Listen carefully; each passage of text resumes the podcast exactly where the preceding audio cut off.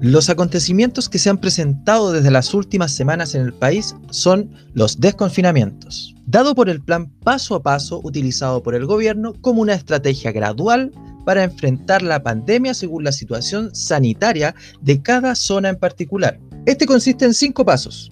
Cuarentena, transición, preparación, apertura inicial y apertura avanzada.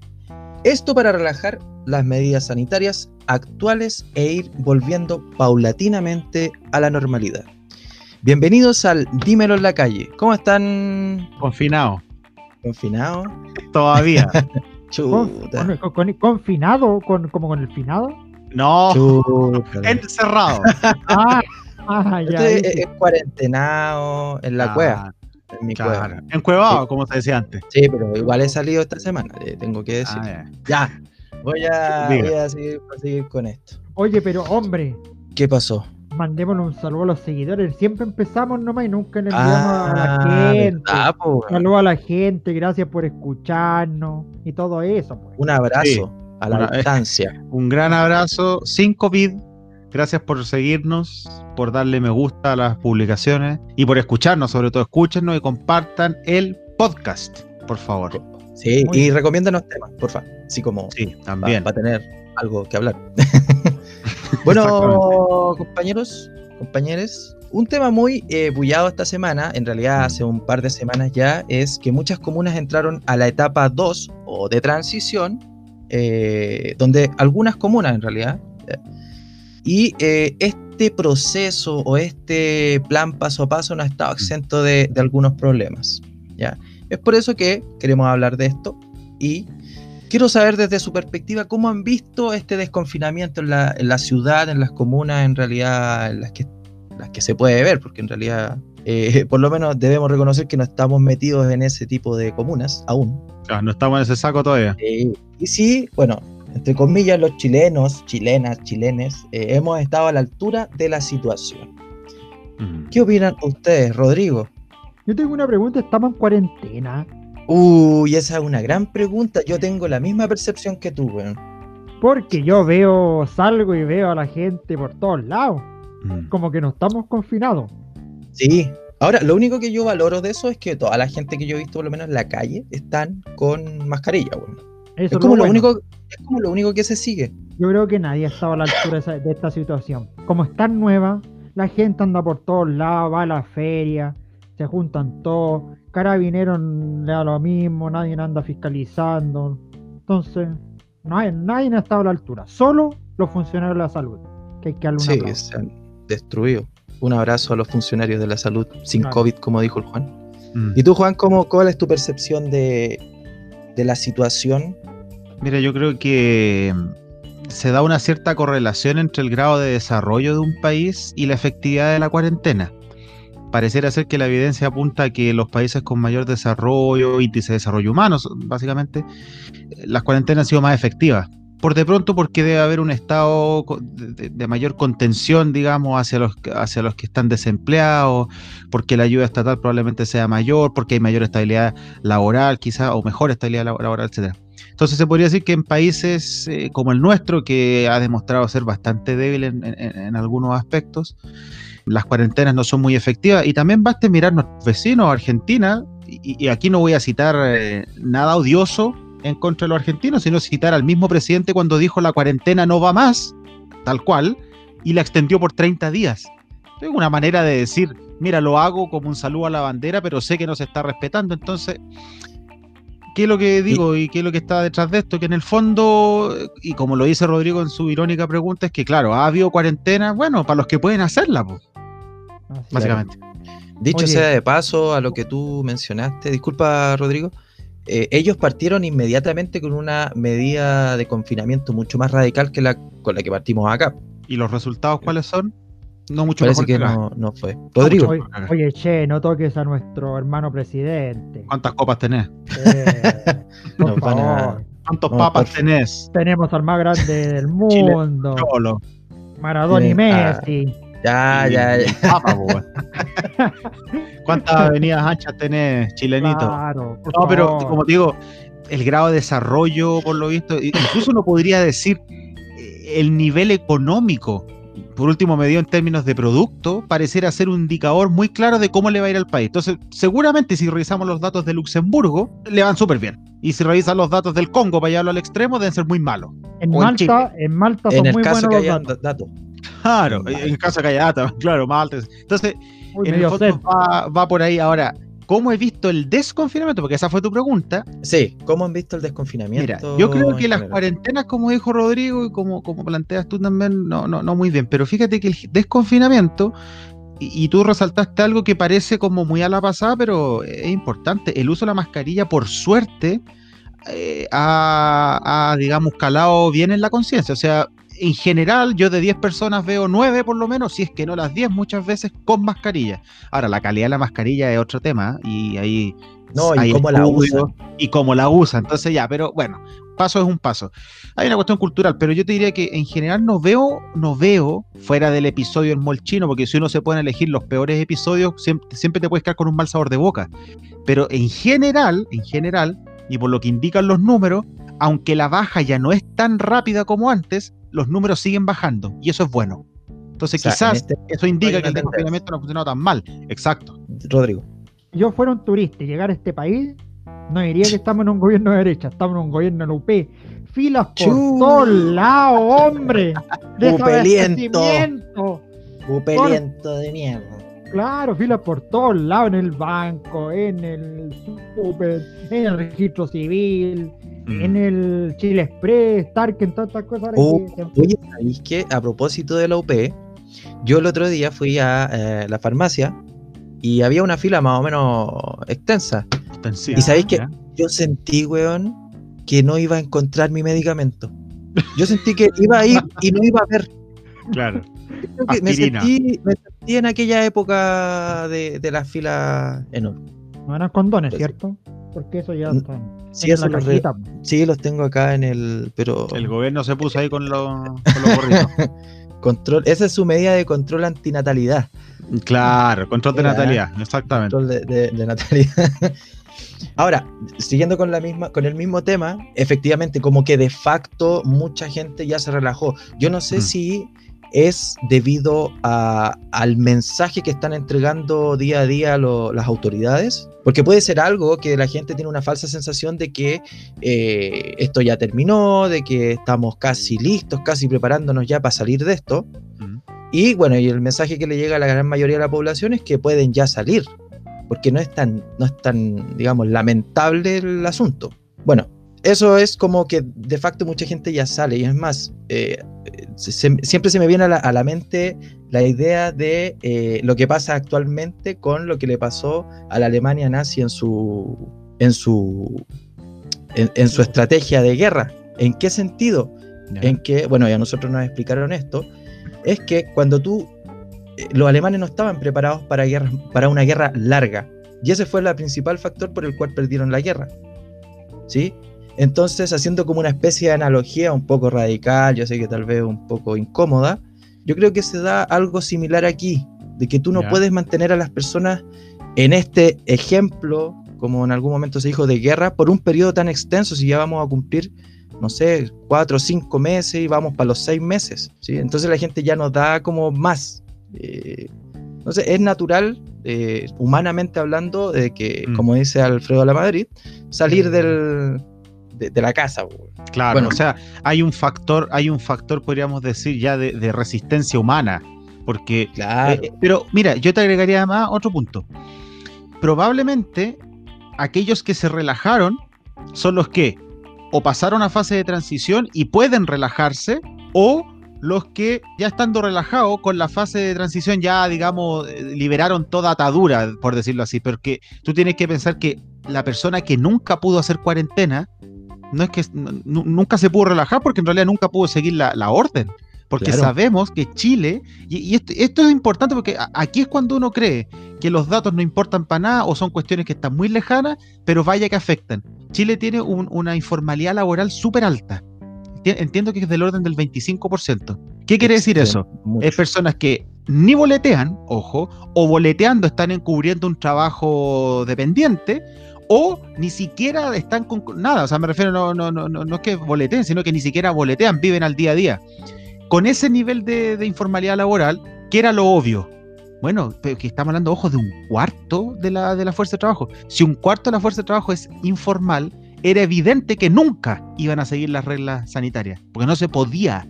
Ahora, ojo, aquí es donde viene la acción del gobierno y no se hizo bien, que era precisamente meter, inyectar, eh, digamos, transferencia se llama eso, a esas personas. Y no se hizo, o cuando se hizo, se hizo mal, o se hizo mal y además tarde.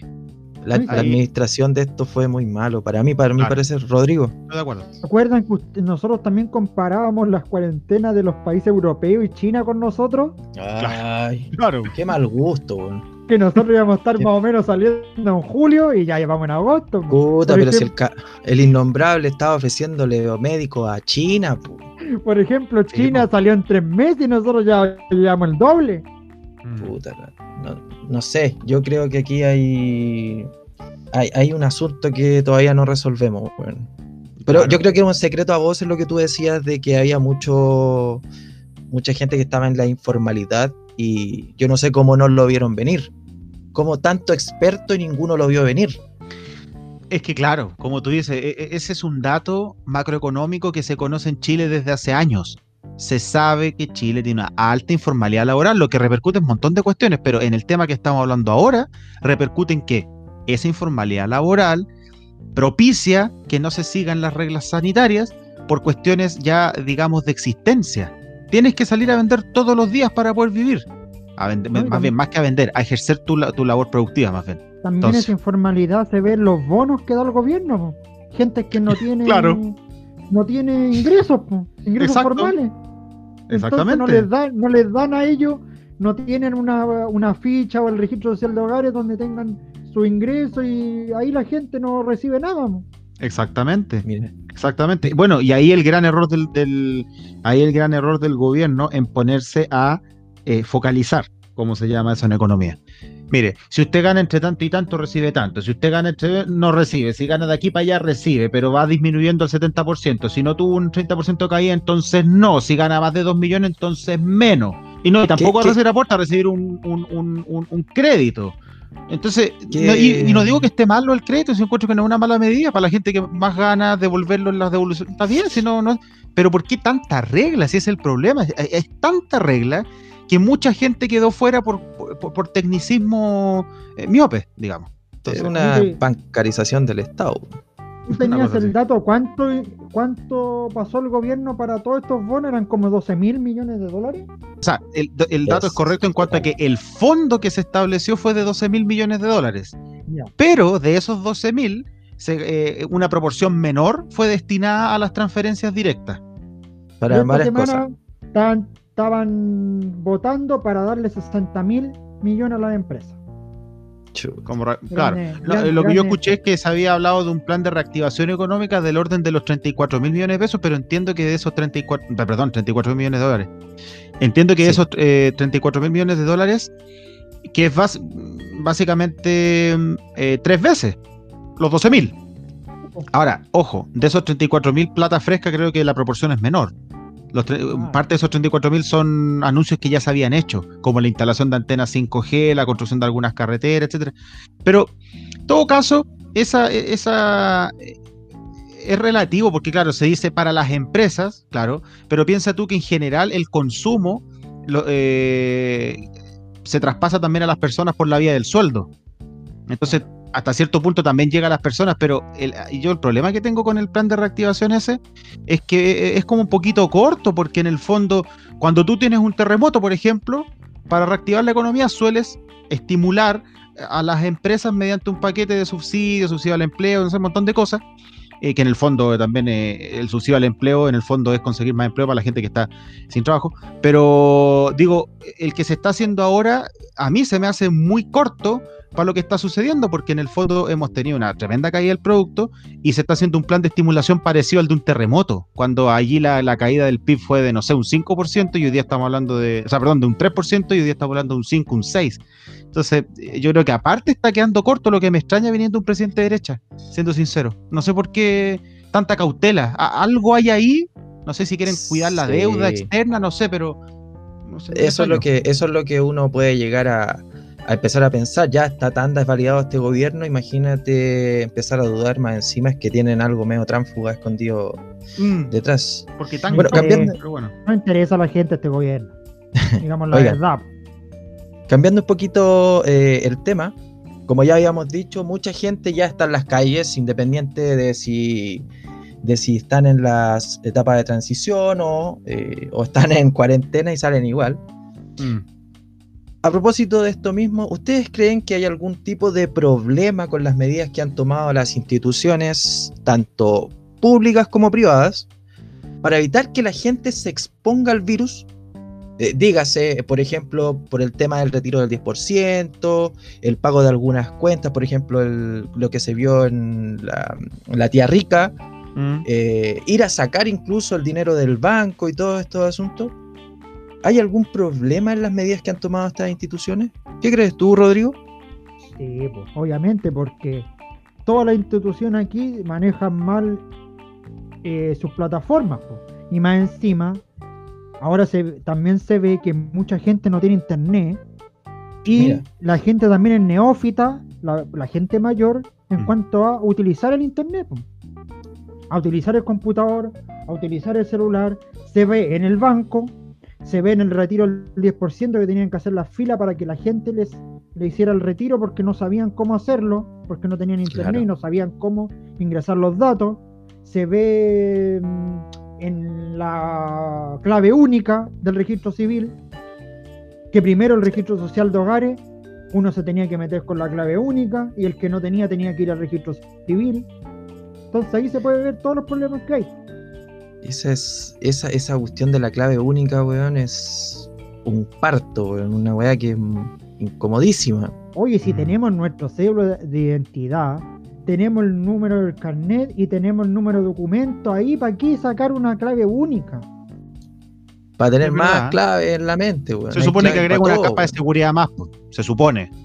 Claro. Que lo que sirve es eso, o sea, porque en el fondo, acuérdate tú que, por ejemplo, cuando tú vas a sacar un, un plan de teléfono, te piden una copia del carnet. Entonces, ya como que entregaste todo. Se supone que la clave única es como para ponerle una capa más a la información, porque además en Chile tenemos una, la costumbre de dar el root para cualquier cosa. O sea, en es- en este país, para nosotros es súper natural, para cualquier tontera. Oye, si hasta para entrar a un edificio te piden fotocopia del carnet. Es que a la gente le gusta acumular puntos también en la grande. Sí, pero a costa, a costa de que te tengan agarrado de abajo. Claro. Sí, Oye, oigan, si pero un poco más y entregáis el, el- el grupo sanguíneo. yo, a- a propós- este, este es un tema aparte, pero yo creo que hay que legislar mucho a partir de ahora el tema de, de la, del cuidado de nuestros datos, del tratamiento del cuidado de nuestros datos, ya Sí. porque son herramientas poderosísimas en la actualidad y creo que no se le ha dado la importancia. Pero eso es una parte, es una parte, aparte, sí. es una parte, no, no tiene nada que ver Oye, con. Cristóbal, pero Podríamos hablar. sí, para apuntarte lo que tú estabas, eh, o contestarte de parte de lo que estabas preguntando, sí, pues igual se ha visto un poco de descoordinación, ¿no? Pero yo creo que eh, hay ciertos trámites que inevitablemente eh, tienen que hacerse de manera presencial. Cada día son menos, reconozco, pero hay varios. Y quizá ahí habría que fortalecer el tema de la organización de las filas, el acceso al recinto en específico, pero volviendo un poquito a lo anterior, mira, mientras se ocupe mascarilla y se respete un cierto distanciamiento, yo creo que hasta, hasta por ahí todavía no es tan grave, porque en vista de que todavía hay que hacer cosas afuera de la casa y no todo se puede hacer por internet, creo yo que matizar entre distanciamiento y uso de mascarilla, lavado de manos, debiéramos andar bien. De hecho, la evidencia científica más o menos demuestra eso. O sea, si tú te lavas las manos, ojalá ocupes lente, no te tocas los ojos, ocupas la mascarilla, eh, la posibilidad de contagio no es tan alta. Entonces, eh, ¿ha salido mucha gente a las calles? Bueno, por lo visto sí. ¿Ha habido problemas con las medidas que han tomado algunas instituciones privadas o públicas? Probablemente, pero no son tan difíciles de subsanar en vista de que todavía hay muchos trámites que hacer fuera. Ese es más o menos mi punto. O sea, estando más o menos de acuerdo con usted, yo creo que eh, aquí hay una cuestión de que hay que mejorar, pero no de decir devuélvanse a la casa. Es que simplemente eh, no, te puedes, no puedes volver a todo el mundo a la casa, porque hay cosas que igual tienes que hacer afuera, creo yo. Pero el mayor Sí. problema cuando volvamos todos, y bueno, también es ahora, eh, el metro y la, la locomoción. No, sí, no, es- Santiago. es- eso, eso es caballo, ¿ah? Eso es un tema Claro. caballo, caballo de grande. No sí. solo eso, también en, en el- los colectivos, que van cuatro personas, ¿cómo nos vamos a separar ahí también? Los moteles, Los moteles, ¿ven? No, pero hay Los cines. dos nomás. No. Los cines. No, de a motel dos, pero de a dos a no ser que sean de a dos. porque sí. El que quiere, el que quiere ir a hacer el que quiere ir a hacer orgía no vaya, po. Claro, el que quiere hacer Ah, la claro, no puede. ¿Quién- puta la- Es el tema. Oye, ¿Ah? Claro, eso pensando en cómo se actúa ahora, porque claro, han habido muchos problemas en las plataformas de internet y todo este Sí. asunto. Porque tal vez entonces la nueva normalidad debiera contemplar una modernización de las instituciones. Y me refiero a en general. Dígase eh, registro civil, las notarías, los bancos, el retail, y de ahí, etcétera, etcétera, etcétera, en el tema de cómo se van a empezar a realizar los trámites. ¿Por qué? Mm. Porque nosotros tenemos que pensar y que quede bien claro que de aquí a unos años más, el formato, digamos, de andar con mascarillas, yo no sé cómo va a ser en verano, te lo encargo, pero vamos a tener que andar con mascarillas de aquí a mucho tiempo más. Claro. Claro. Entonces, ¿la nueva normalidad debiera contemplar la modernización de instituciones? ¿Qué, Rodrigo? ¿Qué opinas tú? Es que, ta- sí, se puede modernizar algunas instituciones, como te digo yo, eh, cosas que se puedan hacer más en línea, pero si también tienes que hacer cosas en línea y la gente no está preparada para hacerlas, ¿cómo lo vamos a hacer? sí, ese es buen tema. ¿eh? No, buena pregunta. Sí. Nosotros tenemos una gente, nuestro muy mayor, gente muy mayor en este país, Mm. muy Exacto. antigua. Entonces, ¿cómo vamos a hacer esa Muy antigua. muy antigua, muy, es- esa modernización si no les vamos a enseñar a nuestros mayores Sí. a utilizar las plataformas? Mm. Es que tal vez se podrían hacer programas de políticas públicas orientados. Es que, es que siempre. hay Pero eso no es muy largo plazo, Cristóbal. Claro, está O más. a mediano ya por último. No, este, claro, mediano largo plazo, sí. No, no, no al corto. O sea, al, Mm. al corto es lo que tenemos ahora y puta, Mm. ojalá. Pero ¿sabes qué? Se, me- se me hace que como bien. medida contingente, tú podrías, por ejemplo, decir, por se me ocurre, aquí estoy pensando en voz alta, uno podría decir, eh, ciertos trámites presenciales van a ser para, personas, por ejemplo, de tercera edad, porque no hay caso que la hagan por computador o por, por múltiples, o sea, las que sean. Ustedes imaginen cualquiera.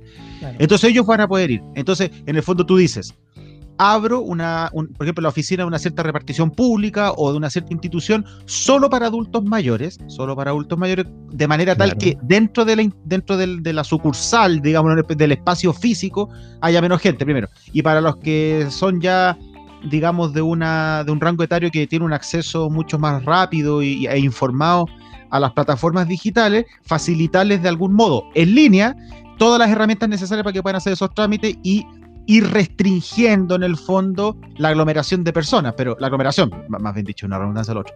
Entonces, Claro. quizás por ahí contingentemente tú puedas lograr algo, pero, ro- pero mira, pero aunque uno haga todo eso, Rodrigo da en el clavo, ¿cómo lo vamos a hacer con el metro? Si el metro es el tema, el metro, ¿cuántos viajes al Claro, día hacía? hay un- ¿Cuánto eran? ¿Dos millones? ¿Tres millones? ¿Al día de viajes? Eran como 3 millones de personas que transportaba el metro diario. ¿Cómo, haces- No, ¿Cómo lo haces? Dime tú. Sí, eh, ahí Rodrigo da el punto, porque el metro eh, es el principal vector Vector. de, de- de transmisión del, eh, vírica, entonces viral. Entonces, Ahora- ¿y ¿cómo lo vamos a hacer? Mirando una externalidad positiva de lo que tú acabas de mencionar, ¿Mm? eh, se prevé un, un boom eh, Ya. de que la gente va a empezar a, a salir may- mayormente en bicicleta o a aprovechar de caminar eh, eh, precisamente por eso mismo. Es verdad. Generalmente es la población joven que está más dispuesta a poder usar ese tipo de locomoción y, y bueno, también se están tomando en algunas comunas, por ejemplo, creo que en, en Renca vi la otra vez que el alcalde eh, puso más rutas ciclovía. de ciclovía Claro, Mm. y, ciclovía. y creo que hay gente qué ya bueno. que se está preparando para eso. Sí. Porque creo verdad. que ya viene como la especie del futuro y se prevé un boom de, de- de ventas en bicicleta y todo el asunto. Y ojalá eso ayude, ayude a descon- eh, descomprimir un poco la Mm. carga al metro y que ojalá la gente que solamente tenga que tomar metro la use. Y Mm. ojalá, ojalá el viejito que vive en Renca y trabaja en Puente Alto se vaya en bicicleta, po. Claro, es re fa- a las 4 de la mañana. Claro, pues re fácil. Ahora, ojo, una buena ciclovía te lo permite hacer, sí. Buenas ciclovías que desde luego no tenemos, sí, para que estamos con cosas, pero ojo, está proyectada la famosa línea cero, no sé si se acuerdan, que es un conjunto de ciclovías que van a conectar líneas de metro. Está interesante. Yo encuentro que, Sí. como dice Cristóbal, está bueno también mirar el lado más amable. Y sabes qué, me recordaste otro.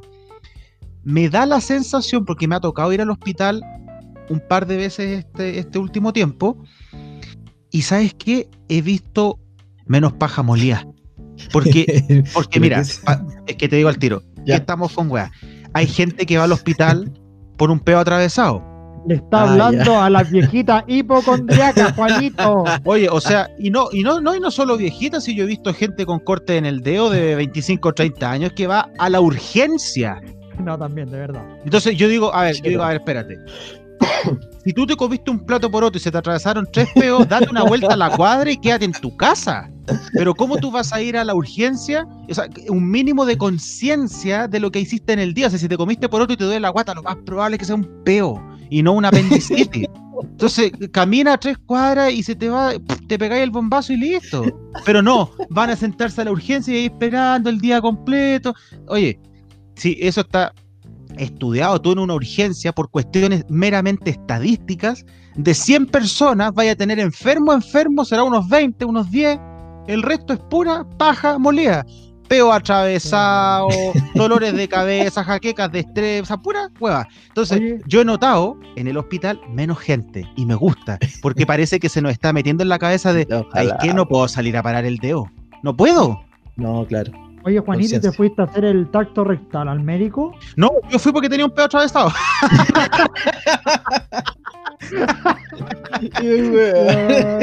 Claro, a propósito del copete, No, había comido por otro ese ¿Te día. destaparon o no? Eh, no, pues que caminando para allá me destapé y me di cuenta pues, en, el- en la, en la urgencia. En la urgencia. Claro, en la urgencia me di Te- cuenta. Ah, te vi. descorcharon, te descorcharon de urgencia, güey. Antes, Ya, no vi, antes. ya, Ya. ya vi, ya habéis pagado las 50 lucas de urgencia, ¿no? Claro, dejé el pagaré y, me, y salí afuera y me pegué el bombazo y dije, mira, en realidad era eso. Pero te fijas, entonces, claro, Bueno. hay que ser más consciente en la salida. O sea, igual esto, claro, eh, logra un cambio de, de, Mm. De estrategia de las personas, digamos, para la locomoción y bueno, y también para verse los temas de salud muchas veces. Claro. ojalá hayan muchas más externalidades que sean positivas Mm, después de toda la mierda en la que estamos metidos ahora. Claro, ¿sí? exacto. Muy bien, muy bien. Bueno, sí, les tengo la última pregunta del Ya, día, Cuestionario. del cuestionario. Cuestionario. ¿Ya? Porque ustedes saben que Santiago y Estación Central entraron a la fase 2 eh, esta semana, ¿sí? Y se vieron muchas personas vendiendo en el comercio informal y en el formal, ¿sí? Porque se podían abrir los comercios, produciéndose grandes tumultos. Se debería plantear abrir el comercio en etapas más avanzadas como proponen los alcaldes de Santiago y Estación Central, debido a lo último de hecho. Rodrigo, ¿qué opinas tú? Yo creo que si se pudo hacer en el Costanera Center, que es un gran edificio, todo, ¿por qué no hacerlo en todos lados nomás? En etapa 2 nomás, fase 2. Fase Y la- 2. sí, las grandes empresas tienen que poner sus luquitas, marcar todo, la, todo la- el local y que se haga en fase 2 nomás. Igual la gente está saliendo, si ya da lo. pucha, ya- aunque me duela, da lo mismo ya, da lo mismo. Si ya, Ya salieron ya todos. weón. salieron, todos, ¿Qué diablo? ¿Cómo se dice? Ya, ¿qué el diablo? El, el chino, weón, ¿viste, no? Puta, quedó la caga. Y el weón tirando, tirando con el, con ese como aspersor, weón, tirándole a los weones por arriba. Parecía, parecía Fantasilandia la weón. Pero Es como ya, oye, pasa por aquí que te rocío, weón. O sea, es como. Además tiraba para arriba, ya, así como ya que los bañaba. Oye, yo ese, yo, yo ese día me desperté y dije, estamos a 24 de diciembre, weón. Veía la tele y, May era como la Navidad, weón. Pero van a, van a poner weón, eh, aspersores de a- amonio cuaternario. Ya se le van a tirar en balde a la gente. Un weón en segundo piso le tiran unos baldes con amonio cuaternario. Ella va a bañar. em- empapados todos. Claro. Pero fíjate No, que yo creo que, que desplaza. Es que, ¿sabes qué, Cristóbal? Aquí hay una cuestión que es como típica de las decisiones difíciles, porque si fuera una decisión fácil, esto no estaríamos ni conversando. Es que desde el punto de vista sanitario, probablemente un médico o, eh, un intensivista, que sea un epidemiólogo más bien, te diga, esperemos a que la positividad esté más baja, el R no esté tan cercano a uno, todos esos términos eh, eh, médicos. Eso te diría alguien de la salud probablemente.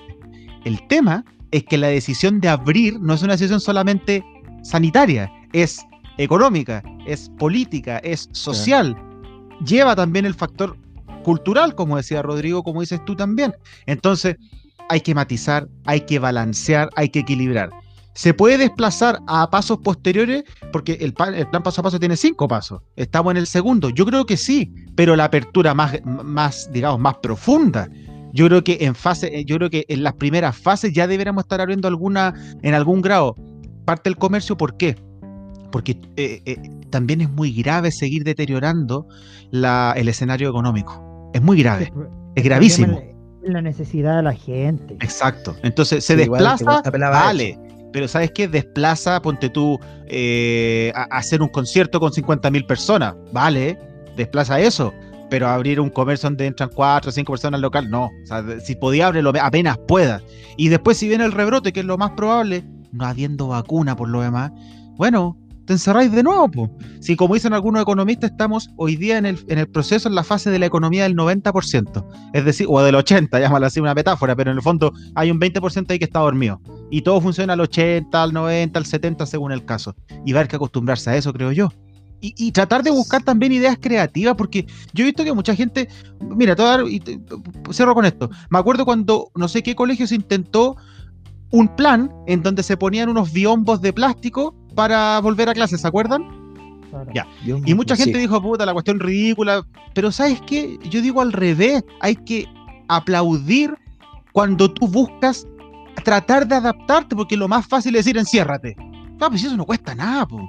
Pero el mundo es mucho más complejo que encerrarse. Entonces creo yo que es bonito buscar métodos. Por ejemplo, ¿por qué no pensar un concierto en donde, y lo vi hace poco en otro país, donde te encierran en un biombo, donde entran En cuatro o cinco personas y ven el show? Oye, bien, inteligente, a lo mejor no funciona, pero ¿por qué no intentarlo al menos? Eh, co- con seguridad, con datos, todo lo que tú quieras, porque tampoco esto es un juego, pero digo, dar paso a la creatividad también un poco. Ser creativo. Sí, Claro, sí, yo concuerdo, concuerdo contigo y esto va, eh, el, el- el- el contexto en general creo yo que va a llevar al, a la innovación, eh, digamos, como un boom también. Es, he usado mucho esa palabra y no me gusta. Cuando sientas Pero yo creo- de yo- perreo de este intenso. Bombón, chicos. Sí, y, y- y di- hablando del- del- del- del- de lo que estábamos hablando específicamente, yo creo que más que tal vez eh, abrir o reabrir en el, el comercio en otra etapa, yo creo que lo que aquí falla, y creo que por eso se les va en collera, por decirlo de alguna manera, a las gobernanzas municipales, es el asunto de la, de la fiscalización. Yo creo Sí, para, claro, para esos claro. sectores se les, se les hace muy complejo poder fiscalizar que efectivamente se estén cumpliendo todas las normas impuestas por, por digamos, por, por, por el Ministerio de Salud.